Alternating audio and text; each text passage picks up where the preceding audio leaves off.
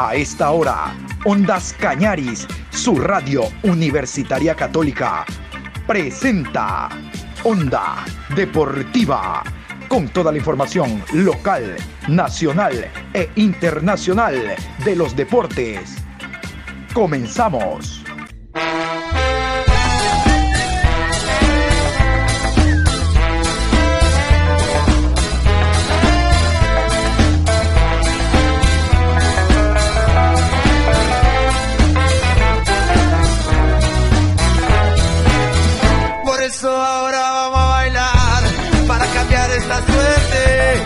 Sabemos gambetear para ausentar la muerte.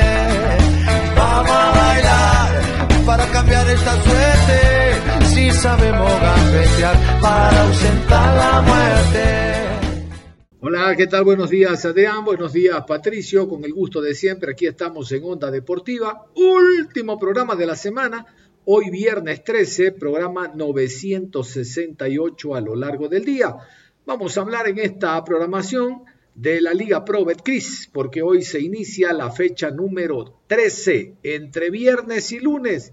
Vamos a repasar casualmente la fecha que se inicia hoy con árbitros y horarios, fecha que tiene una particularidad. Ya hay cuatro presencias de VAR en los partidos. Ya no es solo Barcelona, no es solo Aucas, ahora es Emelec y también 9 de octubre. Mejor repasemos los árbitros de esta fecha.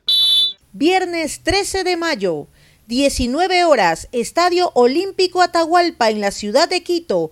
Universidad Católica enfrenta a Cumbayá. Árbitro central, Alex Cajas. Asistente 1, Flavio Nal. Asistente 2, Jonathan Monar. Cuarto árbitro, Anthony Díaz. Sábado 14 de mayo, 14 horas, Estadio Bellavista de Ambato. Mushurruna versus Aucas. Árbitro central, Roberto Sánchez. Línea 1, Juan Aguiar. Línea 2, Edwin Bravo. Cuarto árbitro, Robert Cabrera. En el bar, Carlos Orbe. Asistente de bar, Jefferson Macías. Encargado de la calidad, José Luis Espinel. 16 horas con 30, Estadio Los Chirijos de Milagro. 9 de octubre, recibe a Macará. Juez central, Brian Loaiza. Asistente 1, David Bacasela. Asistente 2, Mónica Amboya. Cuarto árbitro, Diego Lara. En el bar, Guillermo Guerrero. Asistente de bar, Kevin Pazmiño. Encargado de la calidad, Ramón Romero. 19 horas, Estadio Rodrigo Paz Delgado en la ciudad de Quito. Liga Deportiva Universitaria recibe a Delfín. Juez central, Franklin Congo. Asistente 1, Byron Romero. Asistente 2, Juan Cruz. Cuarto árbitro, Wellington Arauz. Asesor de árbitros, Pedro Tenorio. Domingo 15 de mayo, 13 horas, Estadio Bellavista, Ciudad de Ambato. Técnico Universitario versus Independiente del Valle. Árbitro central, Juan Carlos Andrade. Asistente 1, Edison Vázquez. Asistente 2, Andrés Tola. Cuarto árbitro, Leandro Angulo. Asesor de árbitros, Diego Granja. 15 horas con 30, Estadio 9 de mayo, Orense versus Emelec. En la ciudad de Machala. Árbitro central, Rodi Zambrano. Línea 1, Ricardo Baren. Línea 2, Mauricio Lozada. Cuarto árbitro, Mario Romero. En el bar, Luis Quirós. Asistente de bar, Dani Ávila. Encargado de la calidad, Wilson Ávila. 18 horas, Banco Pichincha. Ciudad de Guayaquil, Barcelona versus Deportivo Cuenca. Juez central, Augusto Aragón. Línea 1, Denis Guerrero. Asistente 2, Adrián Lescano. Cuarto árbitro, Susana Corella. En el bar, Roberto Sánchez. Asistente de bar, Mónica Amboya. Encargado de la calidad, Osvaldo Segura. Cierra la jornada el día lunes 16 de mayo, 19 horas, Estadio Jorge Andrade Cantos en la ciudad de Azogues. Gualaceo recibe a Guayaquil City. Árbitro central, Gabriel González. Asistente 1, Cristian Lescano. Asistente 2, José Luis Quirós. Cuarto árbitro, Carlos Vallas. Asesor de árbitros, Alfredo Rodas. Y como escuchaban ustedes, el primer partido será Universidad Católica ante Cumbayá. Recuerdan el día de ayer, les dimos a conocer de que Cumbayá dejó de lado al técnico Luis Fernando Espinel, técnico ecuatoriano. Interinamente eh, hay un nuevo estratega, Carlos Calderón. Eh, llamó la atención que no fuera después del partido del fin de semana la salida del técnico, sino el miércoles, ¿no? Algo ha de haber ocurrido casa adentro, todavía se desconoce. Lo cierto es que la Católica brindó rueda de prensa y vamos a escuchar a Miguel Ángel Rondelli, el técnico de Universidad Católica, hablando de este partido, lo que significa la presencia de un nuevo técnico con presencia de Ondas Cañaris. John, buenos días. Eh, proceda, por favor, con su pregunta. Cómo no, muchísimas gracias, profesor. Saludos, qué gusto. Eh, eh, la, la, pregunta, profesor, yo sé que puede ser un efecto positivo o negativo la llegada de un nuevo técnico. Se fue eh, Luis Fernando Espinel, pero la llegada de un nuevo técnico, aun cuando es interino Calderón, puede motivar a los jugadores que no habían venido siendo titular. ¿Cuál es el análisis que usted hace, profesor, y éxitos para el encuentro? ¿Qué tal? ¿Cómo está? Buen día. A ver, como dice usted, eh, como allá va a tener un nuevo técnico al enfrentarnos con nosotros, y hemos visto esta situación ya con Aucas, que también nos tocó un cambio de técnico, pero creo que lo que nosotros tenemos que hacer hincapié como equipo es en ver qué podemos potenciar nosotros, qué podemos corregir con respecto a, aquí, a partidos anteriores, qué virtudes podemos potenciar, analizar los últimos partidos de, del rival, porque si bien eh, se cambia de entrenador, eh, es demasiado poco tiempo para para acomodar al equipo a, la idea que pueda tener o bien el técnico interino o bien el próximo entrenador si ya se hace cargo. Eh, los equipos siempre responden a patrones, los jugadores responden a ciertos patrones tácticos que necesitan tiempo para, para, ir cambiando. Entonces, nuestro análisis se basa en eso, en reconocer en los partidos que ha jugado Cumbayá en este, en este torneo ciertos patrones tácticos que, que son difíciles de cambiar con poco tiempo, más allá de los jugadores que juegan y hay que tener el mismo respeto que se tiene contra cualquier rival. El, día, el fútbol hoy en día, uno no puede dar por ganado un partido antes de, antes de disputarlo, debe afrontar todos los, los compromisos con la misma responsabilidad y para eso hemos trabajado esta semana. Que un, que un equipo cambie de técnico no, no, no, debería ser una ventaja o una desventaja para nosotros.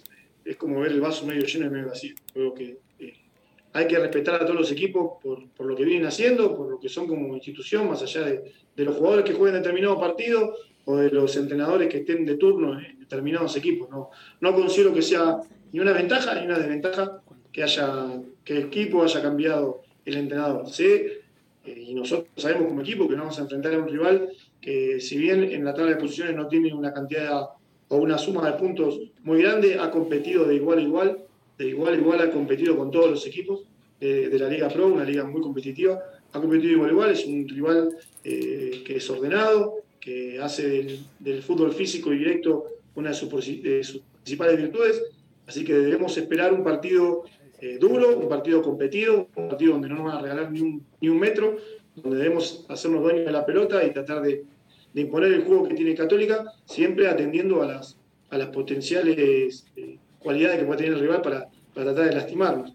En cuanto a la conformación del plantel, eh, si tenemos un plantel muy, muy bueno, de jugadores y de personas sobre todo, y no, no creería que, haya que, incorporar nada. Hemos tenido, tenemos una mezcla de experiencia y juventud muy buena.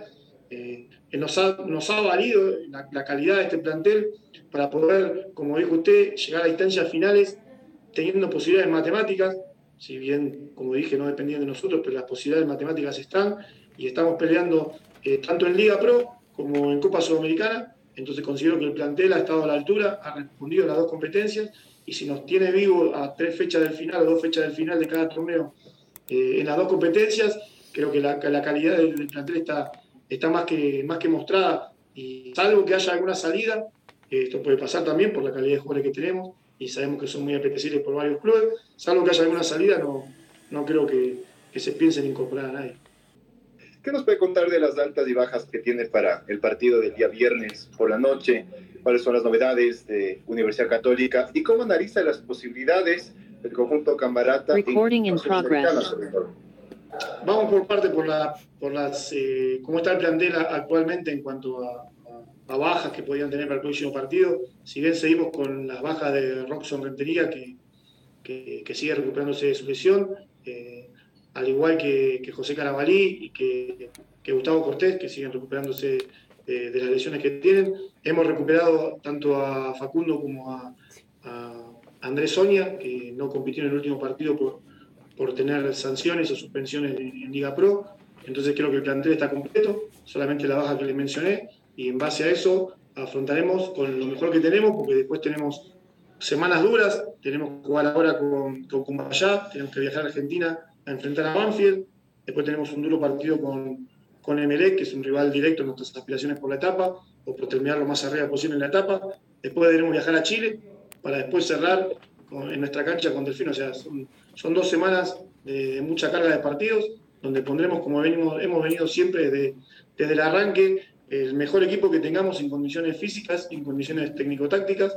Siempre hemos hecho así, por más que alguno haya pensado que hemos rotado. Hemos puesto siempre el equipo que mejor estaba en cancha. Y en las aspiraciones a la Sudamericana, al igual que en la, en la Liga, si bien en ambas competencias no dependemos de nosotros, el partido con Santos en Sudamericana era una bisagra, porque era un rival que ya nos había superado entonces ahora, si uno analiza el grupo, el único equipo que nos superó en los dos partidos desde el resultado fue, fue Santos, es un equipo al que ya no le podemos sacar puntos, entonces ya no depende de nosotros, por más que hagamos nuestro trabajo y ganemos en Argentina y en Chile, si Santos hace su trabajo y gana los partidos que tiene en Brasil, se queda con la etapa.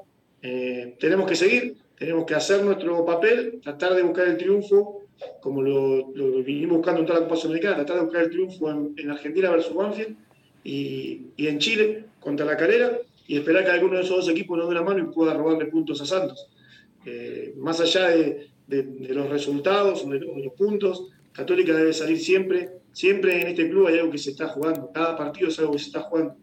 Entonces, tanto en Liga, en Liga de Pro como en Copa Sudamericana, estos cinco partidos que quedan, debemos tratar de ganar los cinco para terminar lo más arriba que se pueda en las dos competencias y ver en base a los resultados de los rivales hasta dónde hemos podido llegar. Kevin Binda habló también, el jugador de la Católica, en torno a cómo se ha preparado el equipo para este encuentro y un balance de lo que ha sido hasta el momento las primeras fechas de Liga Pro Betcris. Escuchamos a Minda. Kevin, ¿cómo le va? Una consulta, le saluda John Lester Hidrobo. ¿Cómo han sido los trabajos de la semana? Y digo esto en función de la respuesta que usted acaba de dar, porque este puede ser un calco del partido con Santos. Ustedes tomar la iniciativa, el otro es un equipo recién ascendido, ustedes con el fútbol ofensivo que tienen, cuidándose bien en la parte de atrás, porque un contraataque los podría mm, dejar mal parados. Suerte, Kevin. Muchas gracias. Bueno, eh, como te lo mencioné, eh, hemos venido trabajando en ese aspecto. Eh, tenemos eh, varios trabajos que hemos hecho en la semana, así que nos hemos preparado muy bien para enfrentar este partido, sabemos a, contra quién jugamos y pues como tú dices, no, tenemos que estar muy atentos en las virtudes del rival y pues en lo que podamos mejorar, pues tratar de, hacerlo mejor y que no nos pase lo que nos pasó con Santos. Vamos a continuar con este boletín de prensa que ha emitido el conjunto del Barcelona a propósito de lo ocurrido en el Clásico del Astillero. Clásico del Astillero, solo hinchada local, en una suite estaban hinchas del Emelec, después del gol del Zapata prendieron bengalas, la gente del Barcelona no soportó malos hinchas, eh, rompieron mallas, eh, ingresaron a la suite, agredieron a personas y Barcelona emite este comunicado muerto de vergüenza está la directiva del Barcelona por los hechos ocurridos en su estadio. Vamos a compartir el comunicado oficial del Barcelona Sporting Club. Barcelona Sporting Club, por medio del siguiente comunicado, quiere expresar su firme condena contra los actos lamentables de violencia sucedidos el día miércoles durante el clásico del astillero frente al club Sport Emelec Extendemos las disculpas correspondientes a todas las personas que se vieron afectadas con las bochornosas situaciones señaladas y hacemos conocer nuestro compromiso institucional en la toma de medidas urgentes y ejemplificadoras contra los posibles infractores y responsables, las cuales serán comunicadas en las próximas horas. Finalmente, sabremos aceptar en el marco del debido proceso las sanciones que impongan los organismos deportivos, mismas que evidentemente representarán pérdidas económicas que atentan de forma directa contra la gestión financiera y administrativa de nuestra institución. El fútbol es para disfrutarlo en las gradas como lo que es, un deporte que nos une y no lo contrario. A la familia amarilla la queremos siempre en nuestra casa, el estadio Banco Pichincha, y a los violentos los queremos y los mantendremos fuera. Atentamente la directiva. Estos son los que llamamos delincuentes disfrazados de hinchas. Y hay en todo el país, ¿ah? esto no es solo de la costa, no, no. En el último eh, balance de la comisión disciplinaria en el estadio Bella Vista, lanzamiento sin impacto, gente de El Macará hacia el, el, técnico Paul Vélez. Esto es en todo el país, no es solo de los monos desadaptados, no, todo el país. Ojalá esto no ocurra. Por suerte, los buenos somos más. A propósito del Barcelona, vamos a hablar del rival, el Deportivo Cuenca, que tiene que visitar el Estadio Monumental este domingo.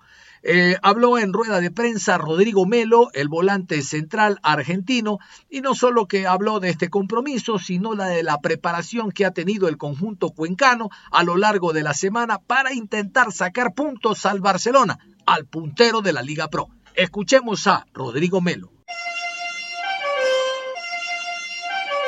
Va a ser un partido durísimo. Ayer lo pudimos ver contra Emelec. Eh, y Barcelona, bueno, viene demostrando en toda la etapa que es un equipo muy regular eh, y muy peligroso, ¿no? Tiene mucha jerarquía. Y bueno, ayer en una que le quedó, logró convertir el gol, entonces eso te da la pauta de, lo que va a ser el partido. Hay que estar muy concentrados todo el tiempo, no hay que regalarle ni un minuto, nada, porque es un equipo que no perdona. Y le vamos a ir a presentar con nuestras mayores armas eh, y traernos los tres puntos. Nosotros también estamos en busca de algo muy importante y creo que tenemos con qué para, para lograrlo. Rodrigo, con respecto a Deportivo Cuenca, han sacado buenos puntos en calidad de visitante. Prácticamente son alrededor de ocho puntos que el Cuenca ha obtenido. ¿Piensan que esa es la fortaleza que pueden presentar este domingo en el Monumental? Sí, sí. Eh, la verdad que yo creo que el local podríamos haber sacado más puntos. Hicimos buenas performances, pero no, no lo pudimos eh, concretar en el resultado. Eh, sí, entonces, como que por ese lado queda medio opaco. Pero la verdad que de visitante últimamente nos está yendo bien. Así que nada, vamos a ir a, traernos los tres puntos. Quisiera preguntarle por un aspecto particular en cuanto a la continuidad que usted ha tenido en Deportivo Cuenca, sacando el primer partido ante Guayaquil City, en donde el equipo no estuvo habilitado. Usted ha sido titular en todos los partidos y en todos ha completado 90 minutos o más. No ha salido a la variante, ha sido un hombre fijo.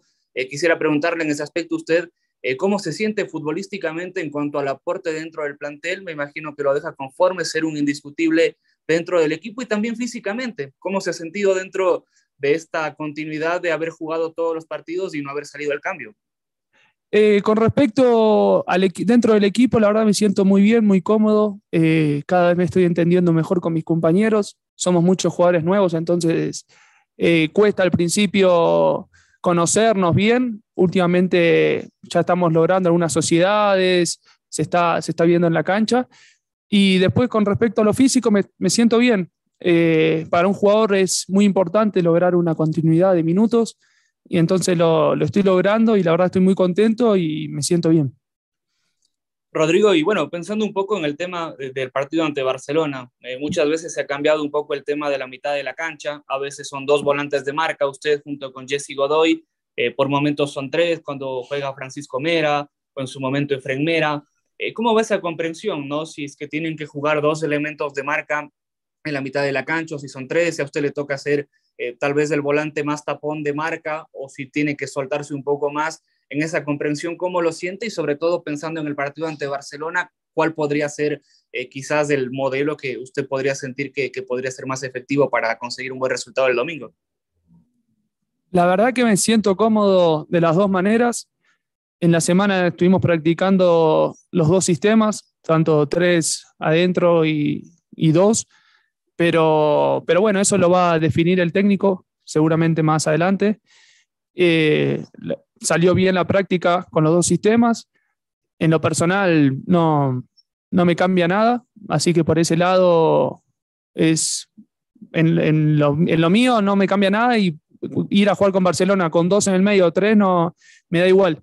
Se viene un partido complicado, enfrentar al líder. Ayer eh, ya se ha comentado sobre el tema del clásico del astillero.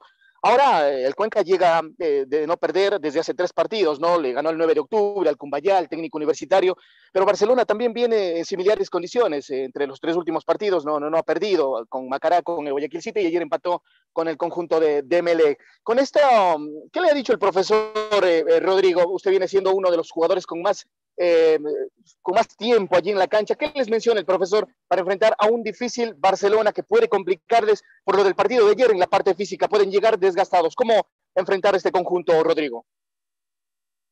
No, no, eh, Schurrer nos dice lo mismo que cuando jugamos contra los demás equipos, no, no, cambia, no cambia nada en eso. Eh, como dije antes, es un equipo que tiene mucha jerarquía, no perdona, vamos a ir a jugar eh, en su cancha Así que tenemos que estar concentrados y preparados para, para un partido muy difícil y largo, porque va a ser largo, no, es un equipo que no, no regala un minuto.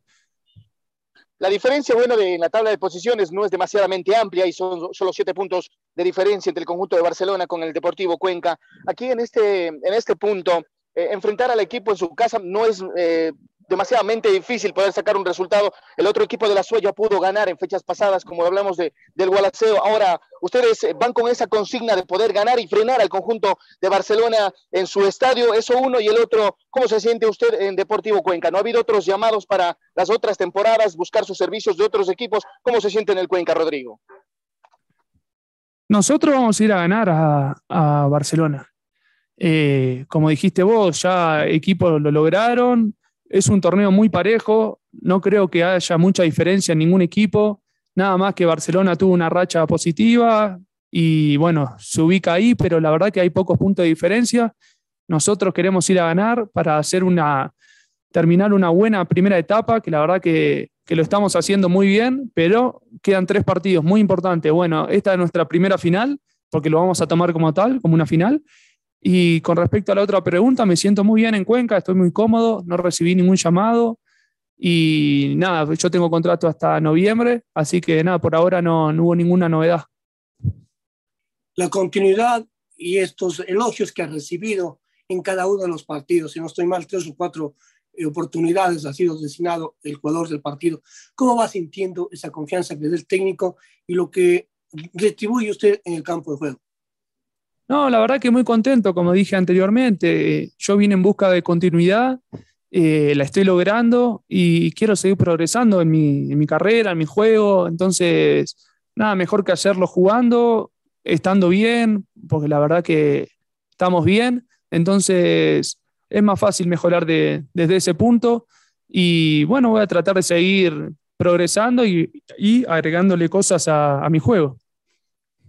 Usted es de los jugadores que de pronto no da el espectáculo que otros jugadores pueden dar, pero el cumplimiento, lo táctico, lo que le manda a hacer el técnico, eso lo cumple y eso es lo que le, da para que se haya ganado esas designaciones. Sobre el partido del domingo, habrá que tomar las precauciones del caso, como decía hace un rato, no hay que dejar espacios, no hay que dejar eh, pegarle desde afuera, porque Barcelona, desde cualquier lado, dispara contra el arco. Sí, sí, eh, cada uno en el equipo cumple un rol. Eh, creo que mi rol es ser el eje. Eh, bueno, es por lo que me dice el técnico que quiere que haga, que sea el eje, que esté ordenado, que no, no corra para todos lados. Entonces lo trato de hacer de la mejor manera posible. Obviamente tengo mucho para mejorar. y con respecto a Barcelona, sí, es un equipo que tiene mucha jerarquía. Va a ser un, un partido muy largo, muy largo. Va hasta el último minuto no nos vamos a poder nada, relajar nada. Entonces, pero vamos preparados para eso. Estamos trabajando en la semana para llegar de la mejor manera posible. Usted nos ha dicho, son algunos jugadores nuevos los que tiene Deportivo Cuenca, pero cada vez se van entendiendo más entre ustedes. ¿Cómo trabajan para comprenderse entre todos y qué aspectos cree que falten para mejorar y así llegar muchos más estables como colectivo? Sí, sí, eh, la verdad que fuimos varios jugadores nuevos, entonces no, no es fácil, viste, en, conocerse bien dentro de la cancha. Eso se logra mediante los entrenamientos, mediante el vínculo de hablarnos, de conocernos más. Entonces, después ya sabes cómo es tu compañero, si le gusta jugar de espaldas, si le gusta recibirla de frente. Eh, bueno, un montón de cuestiones. Eh, por eso lleva su tiempo. No es que de un día para el otro se va a conseguir algo, algo muy estable. Entonces, yo creo que ahora se están viendo los frutos, que se formó un grupo muy bueno, muy sano, entonces que muy trabajador, pero necesitaba un tiempo y necesitamos un tiempo pero cada vez se notan eh, mejor las sociedades y no nos olvidemos que tuvimos muchas bajas, eh, pocos partidos, pudimos repetir la formación, entonces eso es difícil. Y bueno, entonces estamos contentos nosotros de lo que estamos logrando. Eh, Rodrigo, en ese sentido de la toma del tiempo, ¿cómo ve la evolución del equipo hasta, hasta esta parte final de la etapa y sabiendo que han tenido que rotar plantilla muchas veces y hemos sido, hemos sido redundantes, a usted le ha tocado compartir con distintos compañeros en el medio sector, eh, ¿qué se puede esperar del equipo para el cierre de esta primera etapa y también qué se puede esperar ya para lo que se viene en la segunda?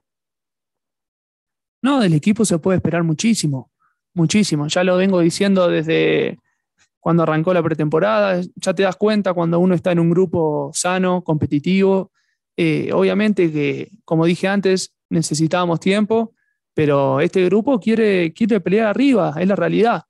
Tuvimos adversidades, sí, muchísimas, pero las pasamos. Vamos a tener adversidades en un futuro, seguramente, pero el grupo está muy unido, muy fuerte y nuestro objetivo es pelear los primeros puestos. Eh, eso está claro.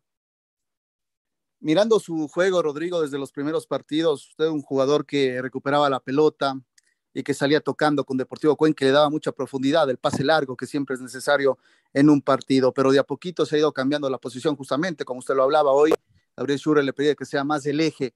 ¿Por dónde pasó esto? ¿El técnico se dio cuenta que usted le puede dar más justamente ese equilibrio o a la vez los compañeros no terminaron de acoplarse en esa posición y usted es el que mejor le puede dar ese juego, Rodrigo? Buen día.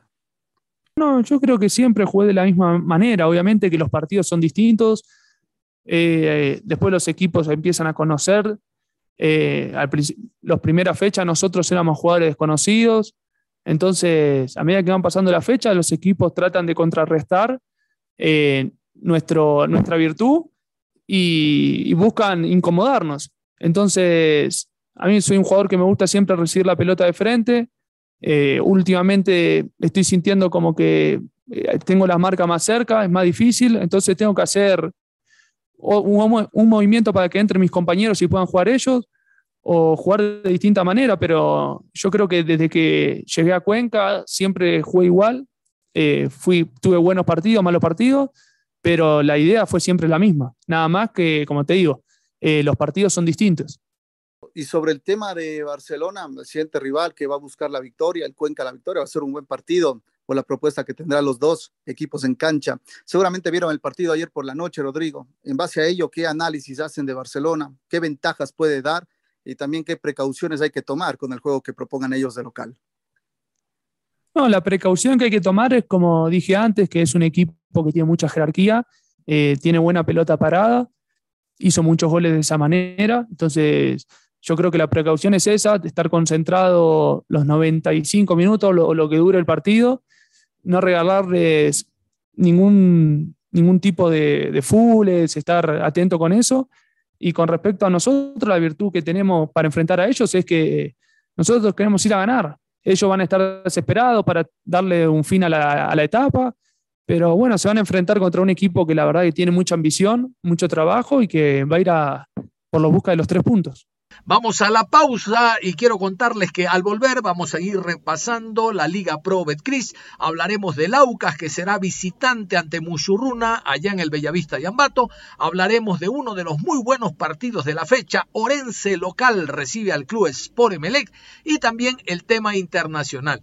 Hernán Galíndez, arquero de la U de Chile, primero ha recibido amenazas, él y la familia, amenazas de muerte. Habló también del tema Byron Castillo, quien mejor que él para conocerlo como seleccionado ecuatoriano y actuando en Chile. Uy, le preguntaron de todo. Y hablar del tema Santiago Escobar. Ustedes saben, el colombiano de la Católica lo llevó a Galíndez de la mano precisamente a la U de Chile y ahora que ya no es técnico, todas estas inquietudes para Galíndez. Pero esto después de la pausa. Le digo esto para que no se cambie. Deje la perilla no se cambie. Ya volvemos con más información. Onda Deportiva. Regresamos con Onda Deportiva. Aquí estamos y seguimos, decíamos, después de la pausa vamos a hablar del equipo del Orense, vamos a hablar de Hernán Galíndez, pero vamos a comenzar con el papá, como tiene que ser. El papá, de la mano de César Farías, retorna a jugar a la ciudad de Ambato, al Estadio Bellavista, ahora ante Muchurruna. Antes fue ante técnico universitario, ganó, a Cumbayá le ganó y va por su tercera victoria al hilo, en seguidilla. Vamos a escuchar a César Farías, el director técnico del Aucas, hablando de este encuentro. Aucas papá, papá, Aucas papá, papá. Eh, no, primero nosotros dimos un paso organizacional en defensa, que ha sido sólido. Hemos recibido pocas situaciones de gol en contra. Eh, le hemos dado un, criterio de balance al plantel. Después hemos creado muchísimas situaciones de gol entre los, entre los dos partidos. Entonces queríamos hacernos sólidos, después nos soltamos a jugar y ahora tenemos que empezar a acertar, y eso es con insistencia, con trabajo y, con mucho foco. Eh, se está trabajando a diario en cada una de las facetas de, nuestro equipo y después es una liga competitiva, eh, los, números los reflejan así, hay pocas goleadas, partidos muy cerrados, entonces eh, así ganemos un a 0 es importante es muy importante los tres puntos, no solamente por los aspectos anímicos, sino también para no quedarnos relegados en la tabla, seguir ahí prendiditos arriba. Esperemos poder hacer un gran partido esta semana, pero los rivales también tienen lo suyo y eso, eso obliga a que te tengas que esforzar más y entregarte de lleno. La única baja que tenemos al día de hoy es Briones por tarjeta, acumulación de tarjeta pues tiene una pequeña molestia minas, pero nada que preocuparse. Eh, el plantel está apto, cansancio normal del esfuerzo de los entrenamientos, de la, adaptación a una nueva metodología. Eh, eh, empiezan a salir molestias y eso es normal, pero afortunadamente están todos para, para que uno tenga la difícil tarea de elegir Después, eh, cuanto a los jóvenes, estamos subiendo a varios de ellos. No me gusta especificar los nombres por, un tema de no ponerle una carga innecesaria a, ellos.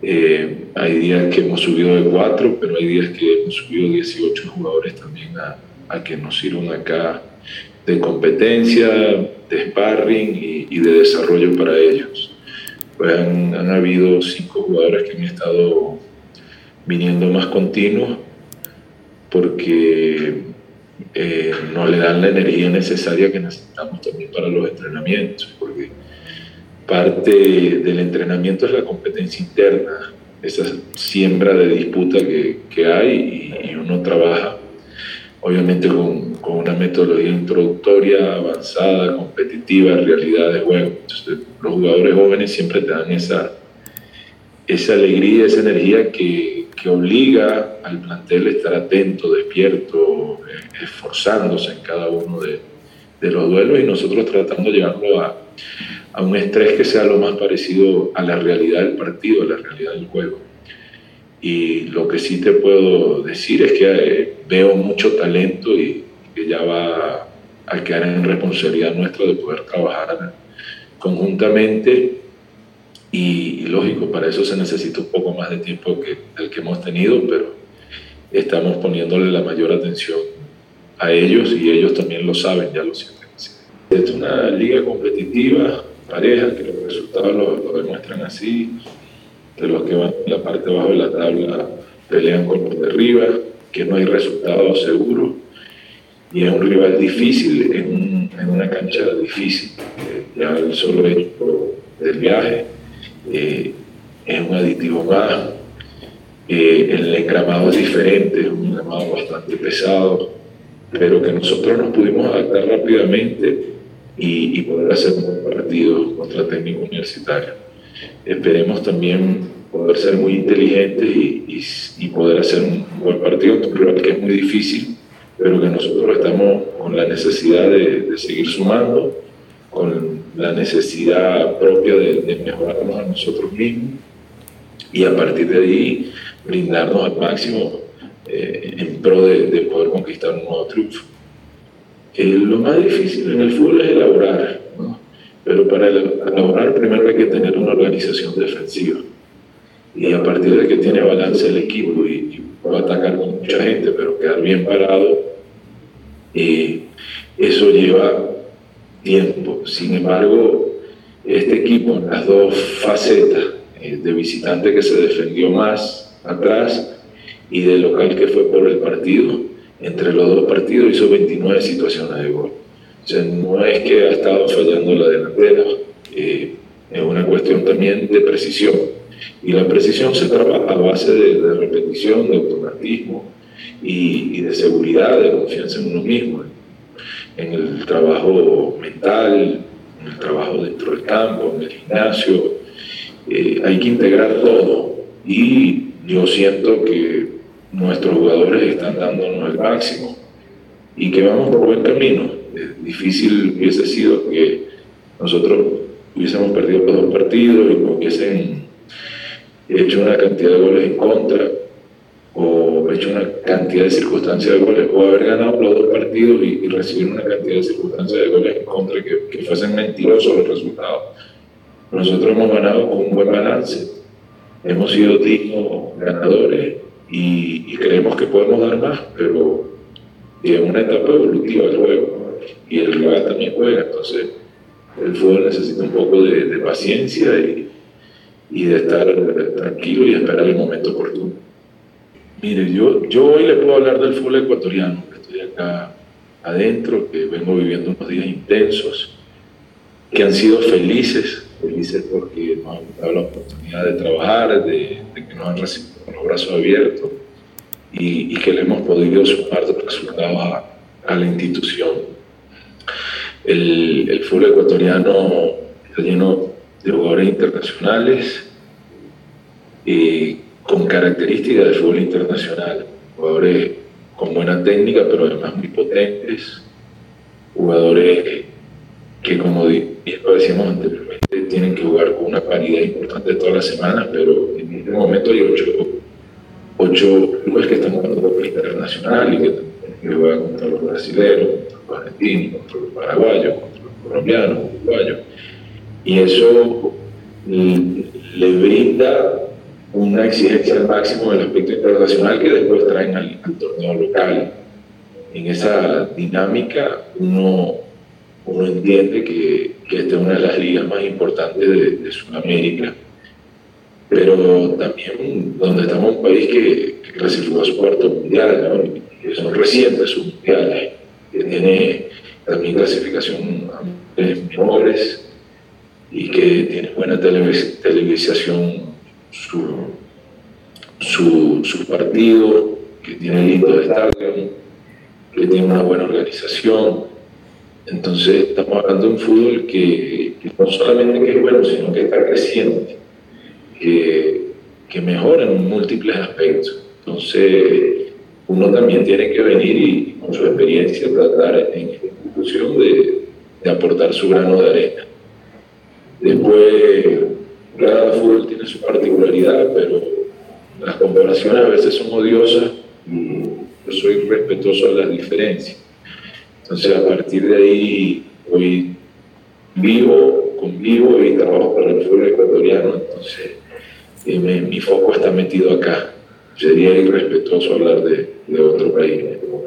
Antes de continuar, quiero compartir con ustedes este informe médico que nos hace extensivo el equipo de Independiente del Valle, porque dos jugadores importantes extranjeros fundamentales están lesionados. El uno demanda mayor tiempo de recuperación que el otro, pero mejor vamos a continuación con este comunicado. El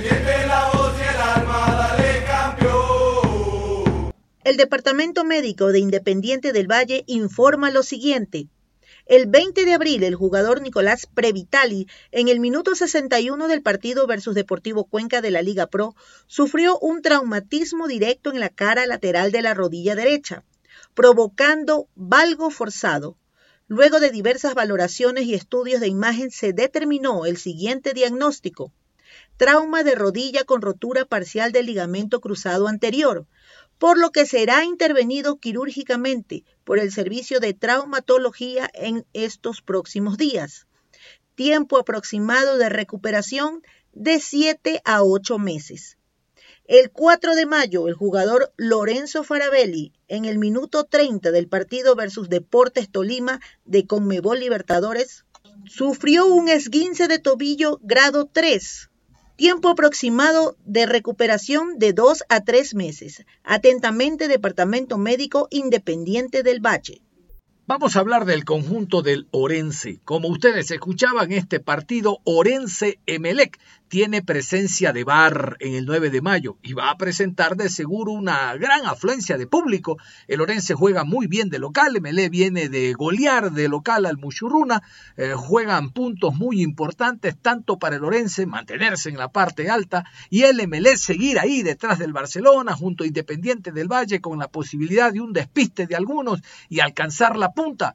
Vamos a escuchar a Richard Calderón. La experiencia de Calderón es importante en este tipo de partidos y sobre todo quiero que ustedes reparen, MLE para este compromiso no podrá contar con Sebastián Rodríguez, no estará Dixon Arroyo, dos titulares en la zona central del medio campo, eh, dos titulares de la primera línea de volantes y el primer suplente, el gato Garcés, también está lesionado. Imagínense ustedes, no estará Garcés, así que tres jugadores considerados fundamentales dentro del esquema de Rescalvo no estarán.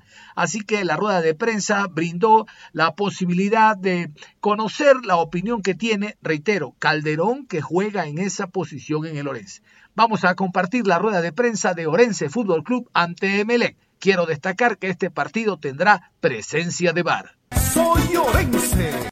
Cuando no ha estado así, y que casualmente mañana, este fin de semana tampoco va a estar por expulsión, le ha tocado a Richard Calderón ponerse el equipo al hombro en lo que tiene que ver con la contención del equipo en el medio sector. ¿Cómo se siente Richard Calderón en este partido difícil, complicado frente a Melec? Esperemos que exista un buen marco de público y también eso motive a la gente de Orense. Bienvenido, buenos días. Pues bien, el equipo está motivado. Creo que cada uno de los integrantes de acá del plantel hemos tratado de, hacer las cosas como hemos entrenado, y tratando de, ayudar al equipo para poder conseguir los objetivos y los resultados. En lo personal me siento bien, estoy tranquilo. Eh, obviamente quiero mejorar mucho más para poder, eh, como dije, ayudar al equipo para, para conseguir mejores resultados y escalar en la, en la tabla de posiciones. Así que, que nada, esperemos aportar de donde me toque. Tratar que el equipo se sienta bien, se sienta cómodo y más que todo haciendo, seguir haciendo respetar la casa que hace muchos partidos nosotros eh, venimos haciéndola, así que esperemos que las cosas se nos den de la mejor forma. La siguiente pregunta, John Lester Hidrogo, por favor, encienda el micrófono y realiza su pregunta. Bueno, muchísimas gracias. Saludos cordiales, Richard. Qué gusto saludarlo. Tengo dos preguntas. La primera, en la posición que usted conoce. MLE presenta dos ausencias, Sebastián Rodríguez, Dixon Arroyo, titulares, y le sumamos que el primer suplente, Garcés, tampoco estará. ¿Cómo se puede aprovechar por carril central la ausencia de estos hombres? Y la segunda, ¿les tranquiliza la presencia del VAR? Digo esto porque más allá del espectáculo, el VAR, eh, la tecnología, ayuda a transparentar los errores de los árbitros y los nuestros abusan. Éxitos para el domingo. cuando no están las personas o los jugadores que vienen jugando normalmente con regularidad, es una lotería. Eh, por ahí las, los jugadores que, que, quieren ganarse una oportunidad, eh, por ahí en el partido va a ser de mucha intensidad los jugadores que entren, van a querer mostrarse, van a querer meter, van a querer eh, proponer duelos y tratar de ganarlos, así que va a ser un, un partido complicado. Obviamente nosotros tenemos que, imponer nuestra jerarquía, imponer nuestro juego, imponer nuestra, nuestra idea de juego dentro de la cancha para poder nosotros hacer siguiendo respetar nuestra casa y, y tratar de marcar lo antes posible, que es lo único que nos está faltando a nosotros. Contra Católica lo hicimos y pudimos mantener el resultado, así que esperemos que ahora nosotros podamos seguir haciendo respetar nuestra casa. Por la experiencia, ¿cuál es la opinión que tiene de la presencia de VAR para este partido? La tecnología al servicio de nuestros árbitros. ¿Qué opina usted? ¿Los tranquiliza o no? Sí, obvio. Eh, yo soy de las personas que piensa que cuando las cosas son justas, sea para bien o sea para mal, eh, es bueno. Te hablo por qué, porque te puede perjudicar o te puede beneficiar. Pero si es justo, bueno, hay que aceptar y seguir. En lo personal esperemos que, como te dije, nosotros podamos hacer nuestro juego y si el VAR tiene que intervenir, pues bueno, esperemos que sea a favor de nosotros. Y bueno, Richard, ya viviendo la previa de lo que será el Orense Sporting Club ante Club Sport Emelec. Si bien es cierto, Orense se ha hecho fuerte jugando de local. Ahora mismo está invicto, tres empates, tres victorias, ante un club Emelec que en todos los partidos en condición de visitante ha sacado puntos, salvo ante Gualaceo. ¿Cómo buscar ese equilibrio en el medio campo? Que en los últimos partidos han existido ausencias tanto por lesión y por expulsión, y ahora tratar de buscar y generar opciones de peligro para el cuadro de Orense y también cuidar el bloque defensivo. Muchísimas gracias. Si bien es cierto, yo creo que en la parte media eh, hemos estado muy bien, hemos generado muchísimas ocasiones de gol. Eh, desafortunadamente no hemos estado finos a la hora de, de convertir, pero creo que eh, si analizamos objetivamente, creo que nosotros siempre generamos ocasiones por partido, eh, por generación, por la forma en cómo jugamos. Eh, de ahí, obviamente, en la parte de atrás también hemos estado bien. Si bien es cierto, por ahí los goles nos han convertido y nos ha costado recuperarnos, pero creo que hemos ganado mucha solidez en todas las líneas. Eh, el rato que nosotros podamos ser un poquito más eficaces dentro del área rival, creo que nosotros vamos a poder conseguir más, más puntos y se va a ver reflejado en la tabla de posiciones. Bien, Richard, usted mencionaba, y es eh, evidente, las generaciones que el equipo de Orense siempre realiza en cada fecha, ya sea dentro o fuera de casa, pero ¿qué termina faltando? Y se lo consulta usted porque eh, primero uno de los filtros principales pasa por Richard Calderón antes de llegar a la última zona de ataque. ¿Qué termina faltando? ¿Qué se ha analizado? Y por supuesto, cómo contrarrestar a Emelec, ¿no? Para buscar el gol, por supuesto, desde el primer minuto. Gracias. Eh, pues si tú analizas los últimos partidos, nosotros hemos podido hemos tenido la posibilidad de seguir escalando. Si analizas, nos hemos, hemos cerrado penales, penales decisivos, penales donde podemos, podíamos haber resaltado puntos importantes para seguir más arriba todavía. Y partidos también donde hemos cerrado goles prácticamente abajo del arco. Eh, hemos tratado de, de, corregir eso, hemos tratado de, trabajar en definición, tratado de, de ser un poquito más eficaz en el, en el área rival. Pero este es un proceso, ¿no? Somos jugadores nuevos, estamos bien, estamos tranquilos, eh, tenemos el respaldo del cuerpo técnico y cuando todos en conjunto se trabaja, creo que todo va a mejorar. Así que estamos tranquilos, hemos trabajado bien, esperemos el domingo estar preciso y estar eh, 10 puntos para poder nosotros, como te dije hace rato, poder hacer, seguir respetando la casa, que ese es uno de los objetivos de nosotros. ¿Cuáles serían los recaudos que deben tomar contra una de las mejores ofensivas del campeonato, como lo ha sido el Club por Emelec? Emelec tiene una plantilla de jugadores que vienen trabajando hace un buen tiempo, que se conocen muy bien.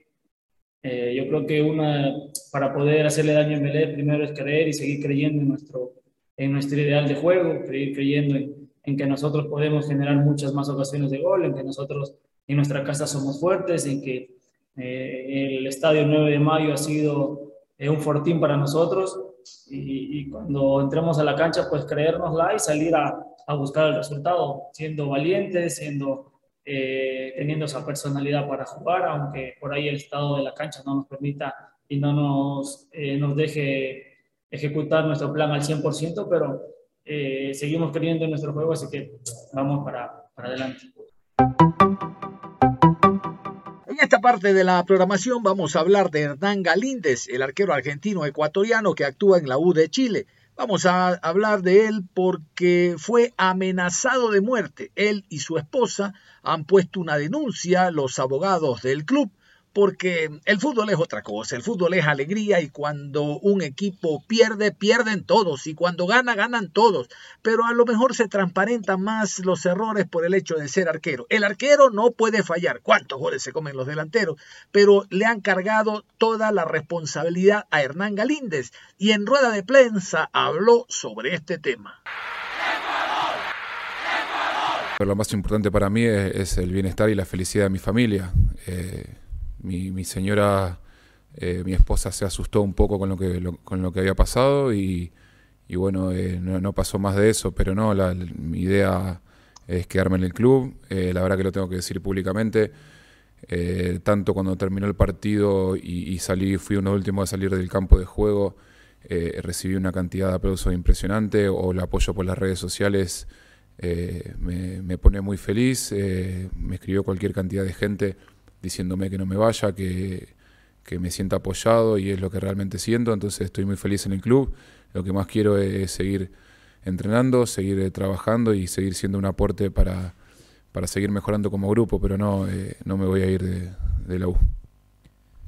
La siguiente pregunta la realiza Pablo Gómez de Canal 13.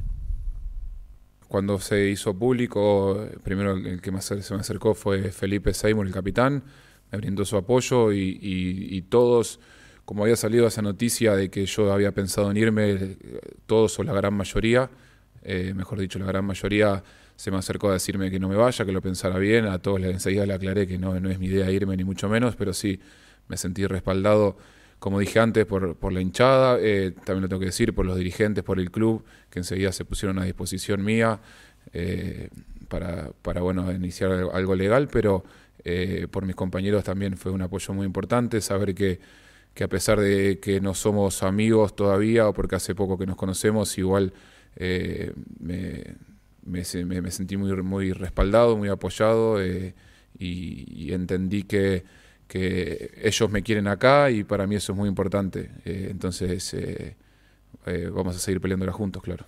Yo creo que los que me, los que me le escribieron a mi esposa no son realmente hinchas de la U, eh, un hincha Raúl realmente quiere lo mejor, o que el que es realmente hincha de la U quiere lo mejor para la institución y para el club. Eso es lo primero. Después, eh, que a un hincha le guste más como ataja a Cristóbal o, a otro hincha le guste más como ataja yo, eso está dentro del fútbol, está dentro de lo normal y, está bien que sea así. Eh, yo no tengo problemas. lo digo realmente y no, no espero no, no pasar por soberbio, pero atajé más de 400 partidos en primera. Soy el primero que sabe cuando atajo bien y cuando atajo mal. Soy el primero que sabe cuando cometió un error y cuando hizo algo bien. Eh, entonces a mí eh, ese tipo de cosas no me modifican. Yo no entro a las redes sociales a leer, a leer quién prefiere a Cristóbal o quién me prefiere a mí. Eh, yo a mí lo, único que me importa es ver que, a quién prefiere el técnico. Si el técnico me prefiere a mí, trataré de hacerlo mejor dentro de la cancha y si lo prefiere a Cristóbal, trataré de hacerlo mejor de afuera de la cancha.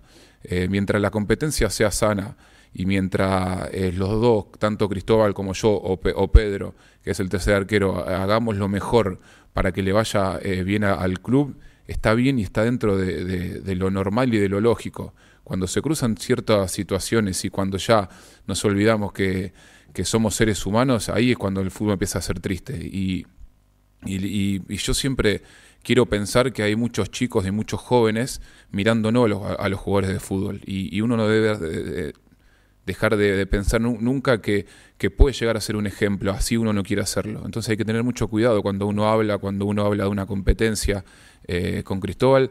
Eh, nos respetamos, eh, todavía no somos amigos, es entendible, yo tengo más de 10 más de diez años que él y es normal que, todavía no seamos amigos, pero sí hay un respeto y, y lo más importante, tanto Cristóbal como Pedro y como yo, queremos lo mejor para la U. Fue importante la oportunidad también para que la prensa chilena le consultara sobre un tema de mucha actualidad, el tema Byron Castillo. A propósito que Hernán Galíndez juega allá en Chile y la ANFP, la Asociación Nacional de Fútbol de Chile, es la que está tratando de llegar al Mundial por la ventana. Byron Castillo es ecuatoriano, ellos dicen que es colombiano. Aquí tenemos la opinión de Hernán Galíndez, quien estuvo muy de cerca compartiendo selección con Byron Castillo. Bueno, primero esto lo voy a responder obviamente como ecuatoriano y no como arquero de la U, pero ninguno de mis compañeros de la selección me ha, preguntado por qué Chile está haciendo eso. Eh, es algo que está intentando hacer la Federación de, Chile. Eh, lo que yo estoy seguro es que nosotros clasificamos el Mundial en la fecha 17, eh, hicimos lo que teníamos que hacer deportivamente para clasificar y, eso es lo que, lo que es la verdad. Eh, después no tengo mucho más para decir porque la verdad es que no, no, no hay otra certeza. nosotros clasificamos al Mundial y eso es, la única realidad que, que yo veo. Después la federación de acá entendió que tiene que hacer una demanda. Bueno, está en todo su derecho de, de hacerlo, pero, pero la realidad para mí es que nosotros clasificamos al Mundial el 25 o 26 de marzo, no me acuerdo, y, eso es la verdad. Jamás entre nosotros se habló de que hubo un convocado o, algo raro en alguna convocatoria. Eh, jamás nos pusimos a, juzgar alguna convocatoria, al contrario. Eh, sí, es verdad que en, su momento eh, Byron tuvo que aclarar algunas cosas como son legales, pero hace muchos años atrás, mucho antes de la primera convocatoria, eh, eh, y, eso a nosotros no, no, no, nos compete hablar de ese tipo de cosas.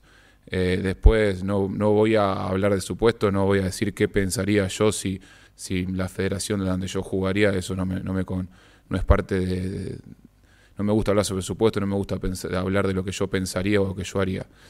como dije antes, si la Federación de Chile considera que tiene que hacer una demanda, que, que así lo haga, pero pero yo estoy seguro de que nosotros clasificamos al Mundial y, eso es la verdad que yo veo.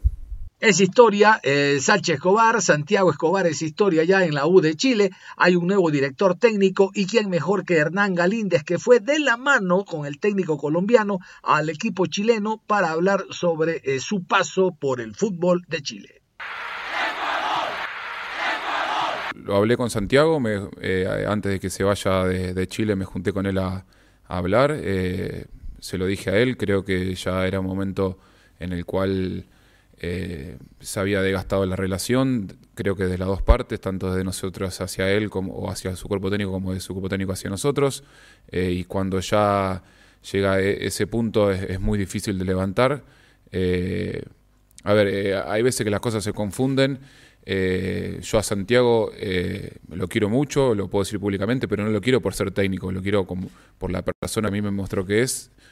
No solamente estando acá en Chile, sino los cuatro años que, pude conocerlo en Ecuador.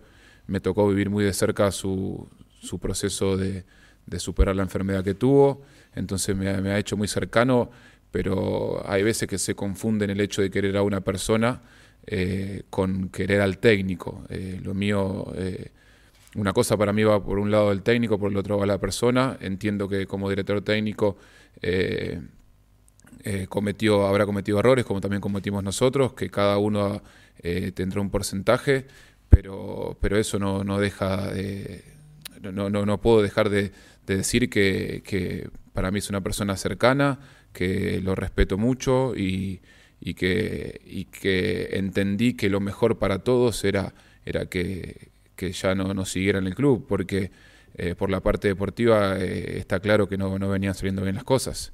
Pero bueno, eh, yo separo, la, separo como digo, eh, pero no, no, no por eso eh, quiere decir que ni, ni que estoy triste, ni, ni, que me quiero ir, porque se dice muchas cosas, que yo me quería ir porque, porque Escobar se, que se fue, y la verdad es que esas cosas no, no fueron así.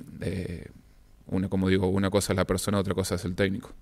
Antes de cerrar, quiero invitarlos, es que debo hacerlo invitarlos el próximo día lunes para la transmisión del encuentro Gualaceo, Guayaquil City, con todo el personal de Onda Cañaris. Aquí la invitation.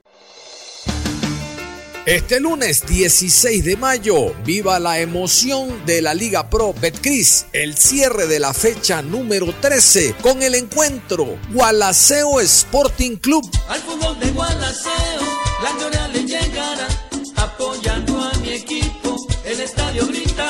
Guayaquil City. Guayaquil City, hoy vas a jugar. Hinchada quiere verte ganar. El estadio Jorge Andrade Cantos será el escenario para este partido, donde el Gualaceo intentará volver a la senda del triunfo. Y usted lo puede seguir con nosotros a través de nuestras dos frecuencias, 1530 AM, 95.3 FM. Ondas Cañaris, su radio universitaria católica, estará con todos los detalles del encuentro Gualaceo Sporting Club Guayaquil City. Ondas Cañaris, vive el fútbol a otro nivel. Cerramos la programación deportiva a esta hora de la mañana. En la tarde, ni saben, en la tarde les tengo a Gustavo Alfaro, el técnico de la selección, hablando de la nómina. Antes dijo que tenía 20, bueno, ahora tiene 30 y sigue pensando, porque nosotros nos vamos a Qatar, Chile no. Es todo un abrazo. Continúen en sintonía de Ondas Cañaris. Si sabemos ahuyentar la muerte.